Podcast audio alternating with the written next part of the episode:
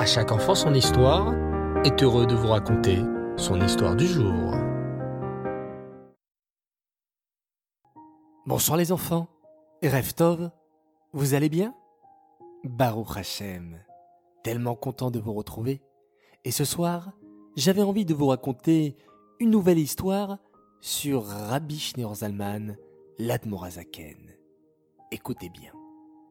Rabbi Schneur Zalman se souciait beaucoup de la situation, tant matérielle que spirituelle, des Juifs de sa génération. À son époque, le roi de France, Napoléon Bonaparte, était entré en guerre contre la Russie, dirigée par le tsar Alexandre. Napoléon était un roi très puissant, et son armée avait déjà gagné plusieurs guerres. Lorsque l'on demanda à Rabbi Zalman ce qu'il pensait de cette guerre, il répondit qu'il était préférable pour les Juifs de Russie que Napoléon perde la guerre contre la Russie. Vous savez pourquoi? Parce que, certes, Napoléon aurait amélioré la situation matérielle des Juifs de Russie. C'était une évidence. Il leur aurait permis de gagner plus d'argent et de mieux vivre. Mais de l'autre côté, il les aurait aussi poussés vers l'assimilation en les influençant à adopter ces idées modernes qui étaient contre la Torah et contre les mitzvot. Et ceci aurait été une catastrophe pour les juifs de Russie, qui avaient réussi, malgré toutes les difficultés, à rester attachés à leur tradition et leur chère Torah. L'Admorazaken prédit même que Napoléon allait perdre cette guerre, ce qui était très étonnant, vu la puissance et les nombreuses victoires de Napoléon jusqu'à présent. Napoléon et l'armée française se préparèrent à envahir la Russie. Mais, malgré cela, l'Admorazaken ne voulut pas quitter la ville de Liadi dans laquelle il habitait, afin d'éviter que la panique ne s'installe chez les Juifs de Russie et qu'ils se pressent de partir aussi. Mais lorsque l'armée française, qui avançait rapidement, était sur le point d'entrer à Liadi, Rabbi Zalman ordonna alors à tous les Juifs de la ville de la quitter la plus rapidement possible. C'était vendredi 29 Menachem Le rabbi quitta la ville avec toute sa famille et environ 300 familles de chassidim de la ville de Liadi. Avant de partir, Rabbi Schneur Zalman avait ordonné à sa famille et à ses chassidim d'emporter avec eux tout ce qui était transportable, même les lits et les bureaux de sa maison. Quant à toutes les vieilles choses ou les meubles trop lourds, intransportables, il avait ordonné qu'on les brûle. En effet, l'Admorazaken ne voulait pas que Napoléon utilise quelque chose qui lui appartenait pour faire de la sorcellerie et gagner la guerre. Une fois sur la route, après plusieurs heures de voyage, le rabbi arrêta soudain le convoi, appela deux de ses chassidim et leur demanda de retourner à Liadi dans sa maison pour vérifier que rien n'avait été oublié, puis de brûler toute la maison avec ce qu'ils trouveraient. Les deux chassidim firent demi-tour et retournèrent à Liadi selon les ordres de leur rabbi. Lorsqu'ils arrivèrent, ils cherchèrent partout dans la maison vide ce qui aurait pu avoir été oublié, jusqu'à ce qu'ils trouvèrent, à leur grande surprise, une vieille paire de chaussons oubliés. Le rabbi avait vu, par son roi Hakodesh, son esprit divin, qu'il restait un objet à lui dans la maison et avait donc demandé au chassidim d'y retourner afin que cette paire de chaussons ne tombe pas entre les mains de Napoléon. Les chassidim brûlèrent alors la maison et reprirent la route pour rejoindre le rabbi et les chassidim qui les attendaient. Peu de temps après leur départ, Napoléon entra dans la ville de Liadi avec ses soldats. Il se précipita immédiatement vers la maison de Rabbi Zalman. Quand il vit que la maison était en feu, il ordonna à ses soldats d'éteindre le feu, mais le feu était trop fort et il avait déjà brûlé toute la maison. Napoléon était très en colère. Il demanda alors aux habitants de la ville de lui apporter quelque chose, même tout petit, ne serait-ce qu'une pièce de monnaie ou une plume, n'importe quoi que le rabbi Schneerzalman aurait touché. Il promit même de payer une fortune contre cet objet.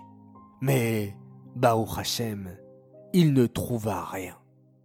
Pendant 140 jours, Rabbi Schneur Zalman et les 300 familles continuèrent leur route pour se sauver de Napoléon jusqu'à ce qu'ils atteignirent le village de Piana où ils purent se reposer.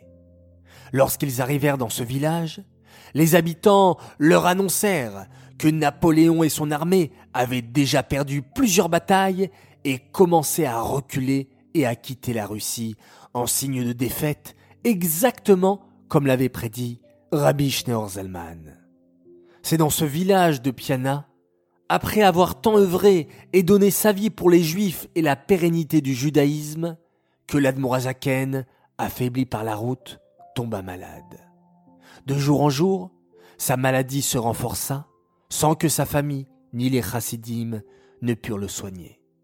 Motsae Shabbat Shemot, le 24 Tevet, il rendit son âme à Hachem. Voilà les enfants. Je tenais absolument à vous raconter cette histoire sur la fin de la vie de l'Admorazaken, si significative du combat qu'il a mené toute sa vie pour renforcer le peuple juif. J'aimerais dédicacer cette histoire pour la réfoua chez les mains, pour la guérison rapide et complète d'un homme extraordinaire. Il s'appelle Yitzhak Chaim Ben Lucy. S'il vous plaît les enfants, lorsque vous avez un moment, dans la soirée, dans la journée, prenez quelques minutes et faites Télim ou une belle action, une pièce dans la Tzedaka, pour la guérison complète de Yitzhak Chaim Ben Lucy. Merci beaucoup. J'aimerais également faire une dédicace pour plusieurs grands Mazaltov.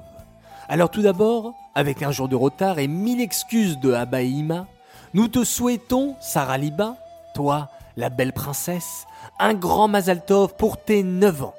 Que tu sois une grande Chassida du Rabbi et que tu apportes beaucoup de nachat à toute la famille. Joyeux anniversaire de la part de tes frères, tes sœurs et de Abba qui t'aiment très très fort. Un autre Mazaltov et un immense Mazaltov, un garçon formidable, qui attend sa dédicace depuis longtemps. Il attend même, comme on pourrait attendre Machiar. Eh oui, alors Mazaltov à Shlomi Mergui pour ses 6 ans. Mazaltov que tu sois en très bonne santé toute ta vie, que tu sois un bon chassid. En plus, voilà, je sais que tu attends Machiar tous les jours et c'est extraordinaire. Mazaltov de la part de tes frères Shmuel et Mendel et un autre Mazaltov a une fille magnifique qui s'appelle Chayamushka Layani. Elle a fêté ses 7 ans la semaine dernière. Mazaltov de la part de tes parents qui t'aiment très fort et de ton frère Yosef Itzrak. Et félicitations pour ton Havat Israël et ta pratique des mitzvot du mieux que tu peux. Bravo à toi. J'aimerais maintenant faire mes trois coucous du soir. Premier coucou pour deux merveilleux enfants. Esther Belaïch, 9 ans, et son petit frère Itzrak, qui adore à chaque enfant son histoire, et bravo pour la belle mitzvah de Bikur Cholim que vous avez fait en allant visiter une grande tante dans le plâtre et un grand-oncle malade. Bravo pour votre sensibilité les enfants. C'est merveilleux et Kakadosh Baoru leur apporte également une guérison rapide et complète. Mon deuxième coucou pour une famille extraordinaire de Yerushalayim. Coucou pour Tzipora Hana et Aaron Yaakov Golche, des grands fans de À chaque enfant son histoire. Et un coucou au passage également à leurs grands frères et sœurs, Shira, Reuven et Noah. Et mon troisième coucou pour une famille adorable. Ils nous écoutent tous les soirs et ce sont de vrais, vrais, vrais fans de À chaque enfant son histoire également. Mendele, Eiche, Nisun Sender et Hanale Agourovitch qui ont eu l'immense joie d'avoir un petit frère en ce jour si particulier du 24 Tevet. Alors Mazaltov, Mazaltov pour ce petit bébé, beaucoup de santé et que vous puissiez annoncer toujours de merveilleuses nouvelles. Voilà, les enfants, merci, merci pour votre écoute. Toujours un grand plaisir de partager ces quelques minutes avec vous de véritables minutes de bonheur. Vraiment, merci à vous.